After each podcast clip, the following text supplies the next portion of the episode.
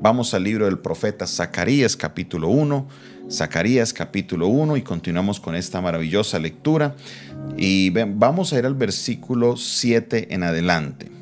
Zacarías capítulo 1, versos 7 en adelante nos dice la palabra del Señor de la siguiente manera.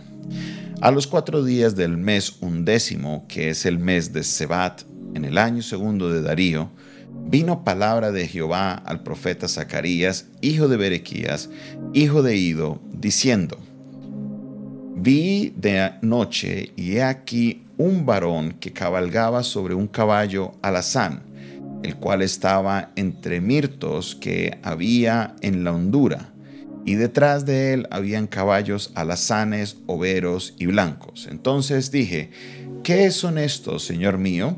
Y me dijo el ángel que hablaba conmigo, yo te enseñaré lo que son estos. Y aquel varón que estaba entre los mirtos respondió y dijo, estos son los que Jehová ha enviado a recorrer la tierra.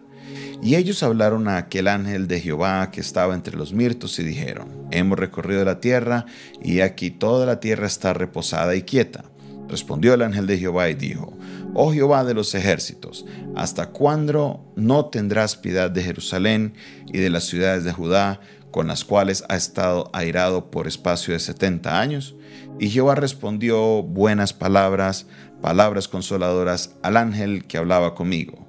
Y me dijo el ángel que hablaba conmigo, clama diciendo, así ha dicho Jehová de los ejércitos, se lee con gran celo a Jerusalén y a Sión, y estoy muy airado contra las naciones reposadas, porque cuando yo estaba enojado un poco, ellos agravaron el mal. Vamos a hacer una pausa hasta aquí y vamos a partir esta enseñanza en dos partes bien interesantes, porque estas visiones que empieza a tener Zacarías hay que comprenderlas desde los diferentes puntos de vista, desde el lenguaje profético, desde la situación, el contexto, para poder comprender el mensaje que el Señor quiere hablarnos el día de hoy.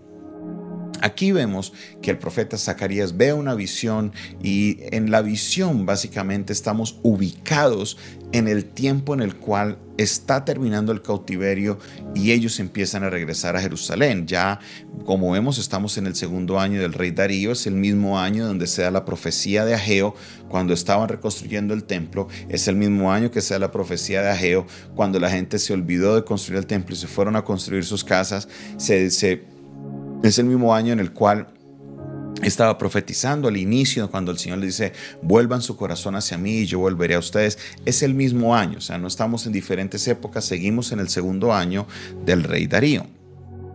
Y él ve una visión, entonces dice que hay unos caballos que recorren la tierra y le dicen al ángel, ya la tierra está reposada y está descansada. Y el ángel entonces le responde y le dice, ¿hasta cuándo vas a no tener es misericordia de Jerusalén. Entonces, para entender de lo que está hablando, estamos hablando del cautiverio que ellos tuvieron en Babilonia por un espacio de 70 años. Estamos, están hablando de ese castigo, de alguna manera, esta disciplina que Dios tuvo sobre el pueblo de Judá, sobre Jerusalén por un espacio de 70 años. Se llevaron a lo mejor que ellos tenían, se lo llevaron para Babilonia, estuvieron allá cautivos por un espacio de 70 años y apenas pudieron regresar, pero ellos estaban pasando mucha afrenta, como podemos verlo, por ejemplo, en el libro de Nehemías. Nehemías estaba triste porque él sabía que su gente, los que estaban allá en Jerusalén, estaban pasando muchas dificultades. Entonces el ángel le dice de la siguiente manera, le dice, versículo 14, eh, dice, se lee con gran celo a Jerusalén y a Sión. Se lee con gran celo a Jerusalén y a Sión. Tenemos a un Dios que no permite que nosotros le rindamos pleitesía o le rindamos nuestra atención a otras cosas o personas. Es un Dios el cual lo que Él ha marcado para nosotros es que nuestra atención debe ser única a Él. Y esto es bien importante que lo entendamos porque la Biblia nos habla de que Dios es un Dios celoso, que es un Dios que, como lo dice acá, se lee con gran celo a Jerusalén y a Sión.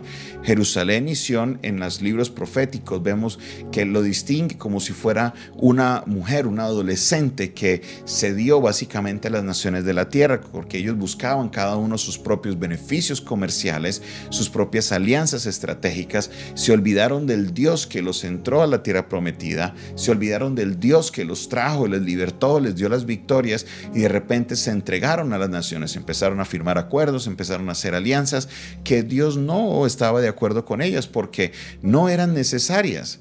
Con Dios ellos lo tenían todo. Con Dios lo tenían absolutamente todo. Entonces Dios les dice, se lee con gran celoación. Entonces por esa razón Dios permite que ella sea corregida, hablando en el término profético. Dios permite que Judá sea eh, eh, disciplinada para que vuelva sus ojos a Dios. Por eso el primer llamado que le hace en este capítulo es, vuelve a mí y yo me volveré a ti. Aquí les está diciendo ahora, yo permití que las naciones alrededor eh, de alguna manera eh, tomaran esta disciplina. Lo nos expresa en el libro de Habacuc, que eh, Dios lo iba a permitir que los caldeos se levantaran para traer la corrección sobre Judá que era necesaria. Pero, ¿qué pasó? ¿Qué sucedió? Mire lo que dice el verso 15. Estoy muy airado contra las naciones que están reposadas, porque cuando yo estaba enojado un poco, ellos agravaron el mal. En otras palabras, de cuando fueron contra Jerusalén, mejor dicho, se fueron a ellos agravaron todos sus males, como dice el texto. Vamos a mirarlo desde la nueva traducción viviente. Dice, solo me enojé un poco con mi pueblo, pero las naciones le causaron mucho más daño del que me proponía. En otras palabras, ellos se ensañaron contra la nación de Jerusalén, perdón, de Judá, y entonces Dios ha venido a tomar algún tipo de cartas en el asunto. Va a tomar cartas en el asunto. Y Dios viene ahora a defender a su pueblo, viene a traer juicio sobre esas naciones que se fueron más allá de lo que debían haber hecho. Y esto es algo bien interesante porque vemos a ese Dios que también no solamente nos corrige, pero también nos defiende. No solamente vemos al Dios que trae disciplina, sino al Dios que pelea por nosotros. Ese es el Dios al cual nosotros servimos. Sí, tenemos que andar bien con Él, tenemos que obedecerle, tenemos que andar en sus caminos. No podemos estar nosotros picando por todo lado a lo que se me aparezca, que me gustó esto, me gustó lo otro, y ahora entonces le atinamos a lo que caiga. No, no, Señor, no, Señora, así no es. Dios es un Dios que Él anhela que nuestra mente esté enfocada solamente en él, solamente en Él. Que nuestra latría, nuestra adoración sea solamente a Él. Cuando empiezo yo a mirar a otros lados, va a venir la corrección de Dios. Pero ¿sabe qué? Si esta corrección, si las personas que se utiliza para la corrección de alguna manera se ensañan y se pasan de lo que tienen que hacer, Dios también va a defender tu pleito. Mi hermano, mi hermana, sé que hay alguien que me está escuchando que a lo mejor ha pasado un proceso muy difícil, un proceso en el cual el Señor ha llamado tu atención y has pasado todo tipo de situaciones en las cuales de alguna manera te has sentido que Dios te ha estado reprendiendo, Dios te ha estado jalando las orejas porque sabes muy bien de que algo no estabas haciendo bien. Pero en el proceso muchas personas se ensañaron y quisieron hacerte daño. Quiero decirte que va a llegar el día en que el Señor te va a restaurar y ese tiempo de restauración es ahora. Dios está restaurando tu vida. Veo que Dios está restaurando tus finanzas, que Dios está restaurando tu familia, que Dios está restaurando muchas cosas que Dios de alguna manera eh, permitió para que tú le abrieras tus ojos, pero aquellos que tenían que hacer esa labor de disciplina se ensañaron contra ti. Pues sabe que Dios también va a pelear por ti. Dios también va a traer juicios sobre ellos y el Señor se va a encargar de que la justicia sea hecha. Tenemos a un Dios que nos defiende, tenemos a un Dios que pelea por nosotros, tenemos a un Dios que siempre sale a la defensiva de sus hijos. Dios peleará por ti y Él hará la justicia para que tú seas, salgas bien de toda esta situación. Verás que todas las cosas, como dice la palabra, al final te ayudarán para bien, porque a los que amamos a Dios, todas las cosas nos ayudan para bien. Padre Celestial, gracias por tu palabra. Gracias Señor porque en esta porción, aún en lo pequeña que es, podemos aprender de tu carácter, de quién eres tú, de cómo obras tú, de cómo piensas tú. Y me encanta Señor cada día aprender más y más de ti. Señor Todopoderoso, ayuda a que mis hermanos puedan comprender a profundidad esta palabra y que en el momento indicado de su proceso ellos puedan, Señor, comprender lo que está pasando, creyendo y sabiendo, Señor, que tú harás siempre justicia y tú, Señor, pelearás por tus hijos. Bendigo, Señor, a mis hermanos en el nombre de Jesús.